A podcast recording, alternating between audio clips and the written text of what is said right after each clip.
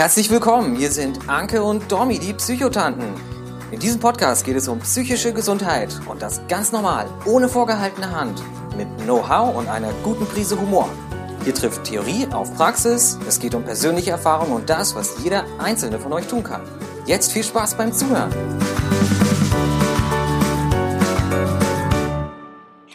Hallo und herzlich willkommen. Eine neue Folge von den Psychotanten.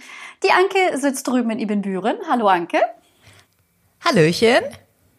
Und äh, ich stehe hier in meinem Stehschreibtisch in München rum.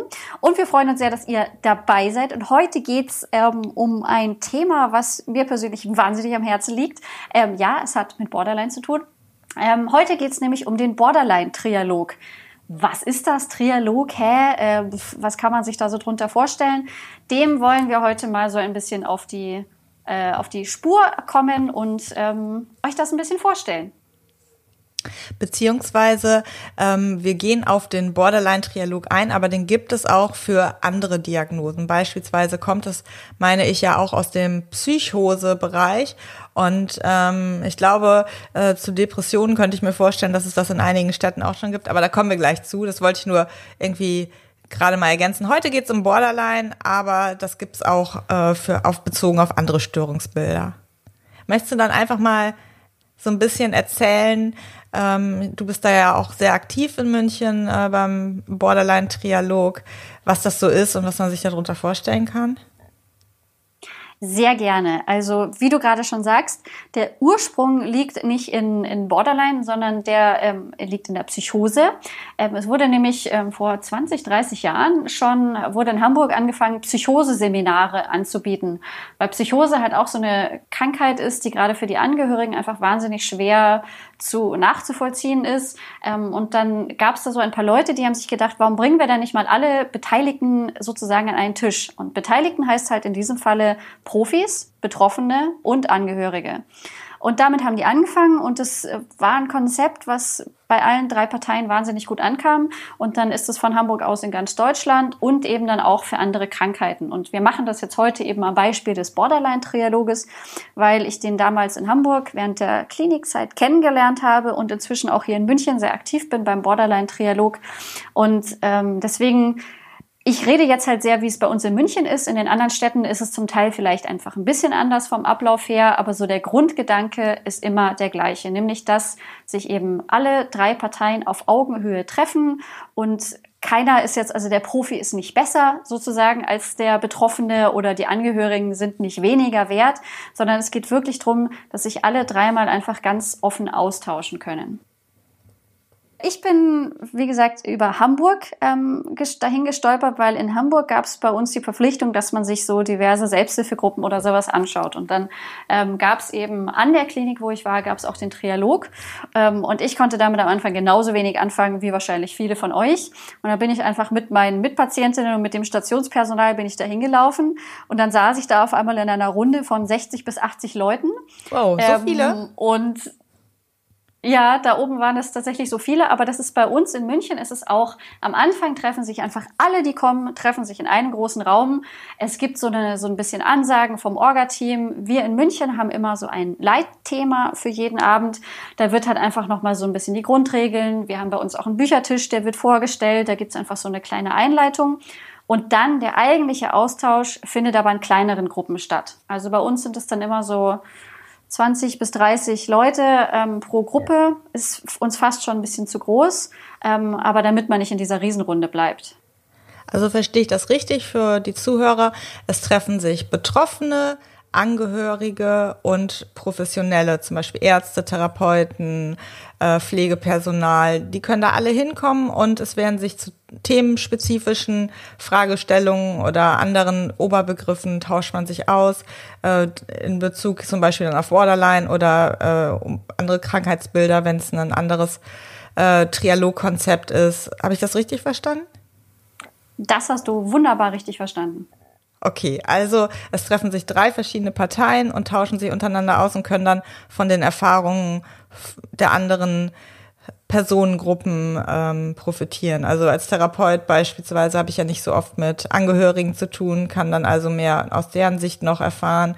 ähm, als Angehöriger kann ich mich mit anderen Angehörigen austauschen oder auch mit anderen Patienten. Das ist jetzt dann vielleicht nicht mein Angehöriger, aber ich kann meistens ja irgendwie jemanden, mit dem ich nicht verwandt bin oder befreundet bin, vielleicht noch mal offener irgendwas fragen, äh, weil da nicht so Spannungen da sind, so wie die Therapie-Secrets, da werde ich ja auch immer irgendwie, äh, stellt man mir ja Fragen, die man sich dann nicht traut, dem eigenen Therapeuten zu stellen. So kann ich mir dann vorstellen, dass die Mutter eher eine andere, eine andere Frau fragen kann, äh, du, wie ist denn das, wenn du so hoch ähm, angespannt bist, anstatt die eigene Tochter zu fragen, weil die dann wahrscheinlich eher ausrasten würde.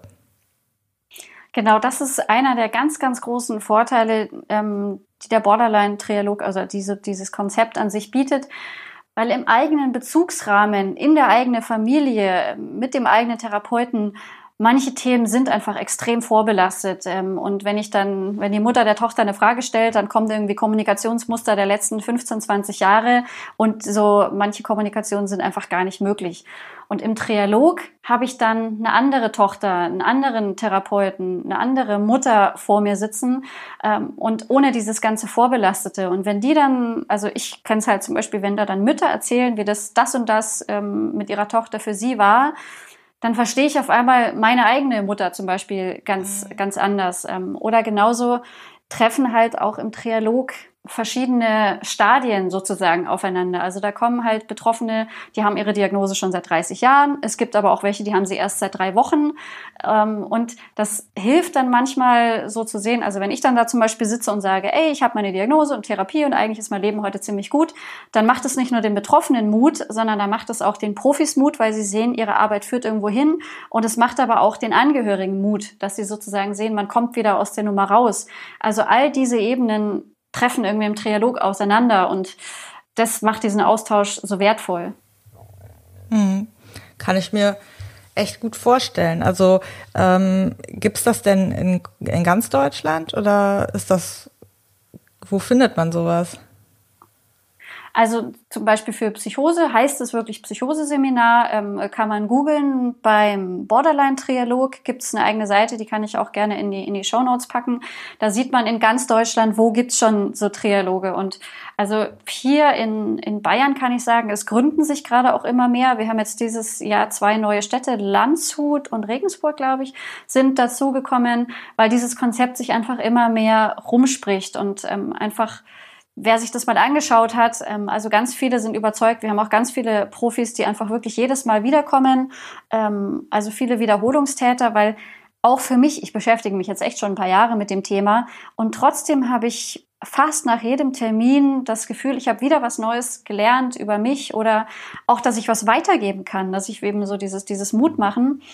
Ähm, und das, das spricht sich halt einfach rum und das ist das Tolle, dass sich diese, dieses Konzept, das wächst weiter in ganz Deutschland. Ähm, also das kann man, kann man googeln. Mhm. Also es ist eigentlich quasi eher dann so eine Weiterentwicklung von Selbsthilfegruppen so ein bisschen. Es gibt ja Selbsthilfegruppen für Angehörige, Selbsthilfegruppen für Betroffene, Selbsthilfegruppen für Professionelle gibt es jetzt glaube ich nicht so, aber es gibt ja dann die äh, Supervision etc. und die drei Bereiche kommen dann zusammen. Das klingt spannend. Also ich war noch nie bei so einem Trialog. Ich hatte das mal vor, konnte aber zu dem Zeitpunkt nicht.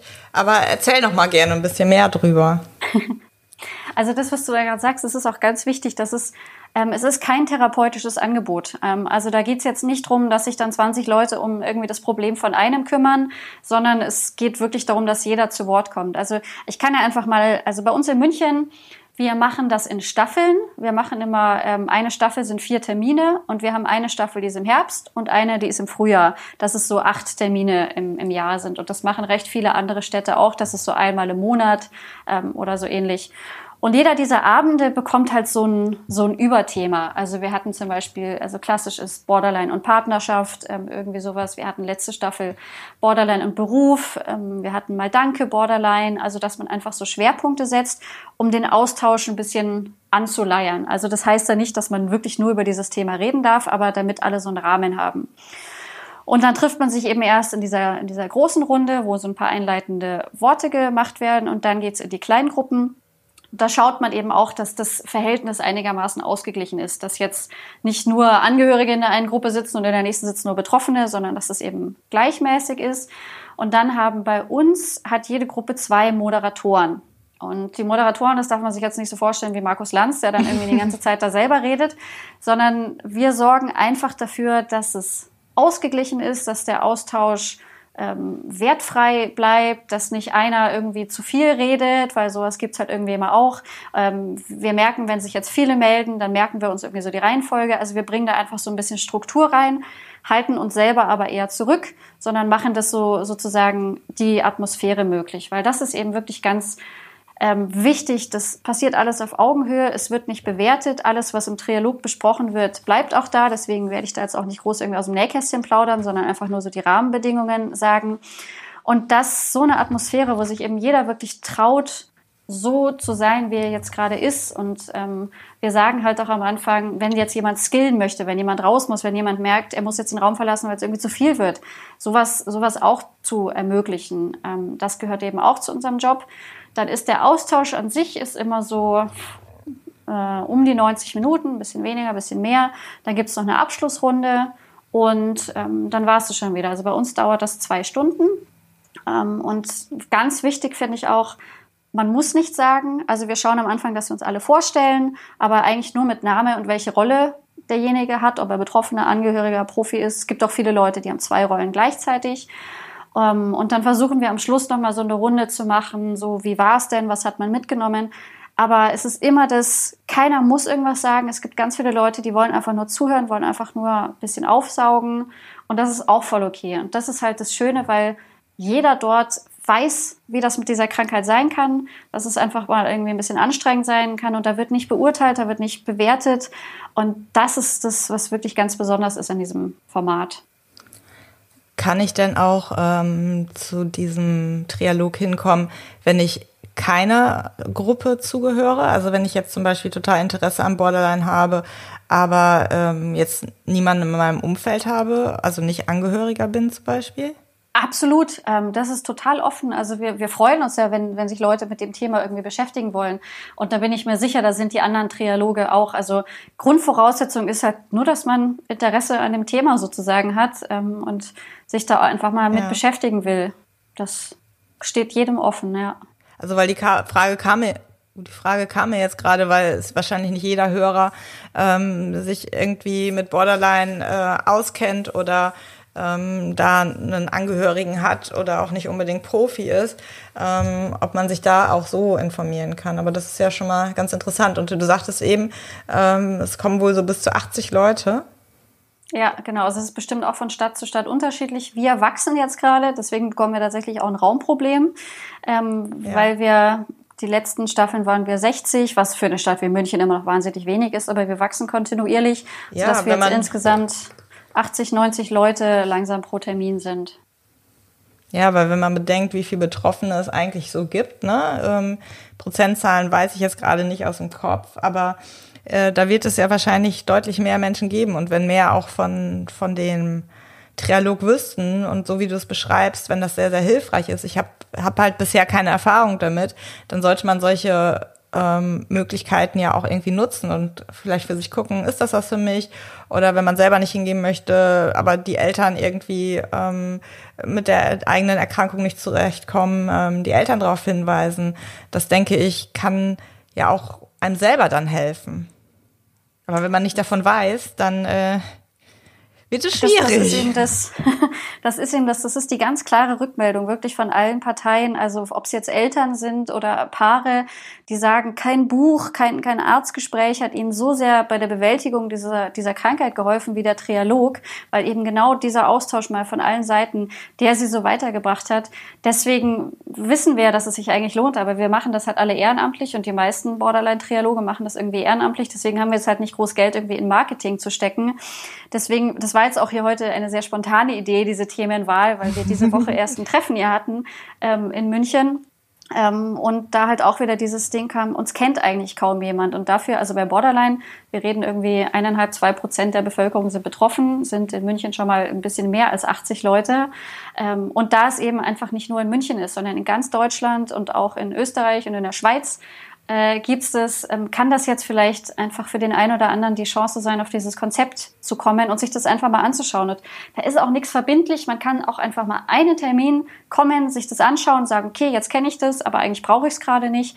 Aber damit man das einfach mal gesehen und gehört hat. Also ist diese Folge jetzt unter dem Hashtag Werbung für Trialog zu sehen. Und äh, vielleicht schaut ihr ja einfach mal bei euch in den Städten, äh, googelt einfach mal Trialog und ähm, da wird sich bestimmt was finden. Ähm, du, wir packen da diesen Link in die Show Notes rein, wo auch eine Übersicht ist, ähm, so dass man sich da noch weiter informieren kann. Genau, und ihr könnt auch ähm, auf meinem Blog gibt's auch einen, einen Beitrag zu dem Thema, da könnt ihr das alles nochmal in, in Ruhe nachlesen. Und auch in diesem Fall, wenn ihr Fragen habt und ähm, könnt ihr das auch gerne unter, unter Ankes Post irgendwie fragen und ich werde dieses Mal besonders mitlesen und dann irgendwie auch gerne Fragen beantworten, ähm, wenn es da sowas gibt, weil ihr merkt schon, dieses, dieses Konzept liegt mir einfach wahnsinnig am Herzen, weil es mir auch sehr, sehr viel gebracht hat. Mich hat es sehr viel weitergebracht, bringt es auch immer noch, weil ich jedes Mal ist für mich der Trialog ähm, wieder eine Chance zu merken, wie viel ich geschafft habe in den letzten Jahren, wie weit ich gekommen bin, weil ich genau weiß, vor drei Jahren oder vor vier Jahren saß ich noch da wie diese andere Betroffene, die gerade ihre Diagnose bekommen hat und noch mittendrin steckt. Und da merke ich einfach immer mal wieder, wie weit ich gekommen bin. Also auch wenn man in seiner eigenen Krankheit schon ein bisschen weiter ist, kann das einfach mal schön sein, sich das anzugucken, um, um, um sich das nochmal bewusst zu machen und auch um den anderen irgendwie ein bisschen Mut zu machen. Ja. Und ich glaube, dass das sowieso generell etwas ist, was man sich immer wieder bewusst machen sollte, was man schon erreicht hat, von wo man gestartet ist und wo man jetzt ist. Und das vergisst man häufig. Ne? Also deswegen habe ich das in der Therapie häufig, dass ich äh, Patienten wirklich äh, sage, sie sollen immer wieder kleinste Veränderungen auch dokumentieren, ähm, damit man einen Verlauf sehen kann und weiß, was hat sich schon verändert, was habe ich schon geschafft. Vielleicht bin ich noch nicht am Optimum, aber ich habe schon einiges erreicht. Vor ein paar Monaten konnte ich das und das noch nicht und jetzt ist das für mich total normal. Vor ein paar Monaten habe ich den ganzen Tag nur gegrübelt und hatte Angst vor den und den Sachen. Jetzt kann ich einfach einkaufen gehen. Also so solche Sachen, die dann irgendwann wieder normal werden, ähm, dass man sich dessen bewusst wird. Und wenn das beispielsweise im Trialog möglich ist, dann tolle Sache. Ja, und diese, diese Arbeitsweise versuchen wir ja auch ähm, in unserem Café oder sie versuche ich sehr, sehr oft irgendwie umzusetzen, diese triologischen Ansatz, dass wir eben auch ähm, Angehörige befragen, auch Profis befragen. Was sagt ihr dazu? Also das ist was, was wir in, in unserem Unternehmen sozusagen leben, weil ich finde, es braucht uns alle. Und ähm, also wirklich nochmal, es ging jetzt hier um den Borderline-Trialog, aber das gibt es auch für ganz viele andere. Es ist wirklich egal, ob ihr Interessierte, Betroffene, Angehörige, Profis seid. Ähm, es lohnt sich, das sich einfach mal anzuschauen. Ähm, wie gesagt, ihr müsst da jetzt auch nicht für zwölf Termine hinrennen oder einfach mal anschauen oder sich das mal durchlesen, damit man das auch weitergeben kann, weil das einfach ein, ein grandioses Konzept ist. Und ich bin sehr froh, dass es somit ähm, auch in unserem Podcast ein Plätzchen gefunden hat. Das hast du schön gesagt. Ich würde sagen, damit sind wir durch. Es wäre schön, wenn ihr uns äh, auf iTunes eine kurze Bewertung dalassen würdet, ähm, uns Feedback schreibt. Ähm, dadurch ist es halt möglich, dass wir nochmal mehr Menschen erreichen können. Spotify, ähm, da geht es leider nicht, aber bei iTunes freuen wir uns über eine Bewertung oder auch über eine E-Mail, über Themenvorschläge. Die könnt ihr uns auch an äh, die psychotanten.web.de mailen. Und dann sehen wir uns, würde ich, dann sehen wir uns, dann hören wir uns nächste Woche wieder. So machen wir das. Vielen Dank euch. Bis dann. Ciao. Danke fürs Zuhören bei den Psychotanten. Wenn euch der Podcast gefallen hat, hinterlasst gerne eine Bewertung. Wir freuen uns, wenn ihr bei der nächsten Folge wieder mit dabei seid. Gute Zeit euch und bis bald, eure Psychotanten. Dominique de Mani und Anke Glasmeier.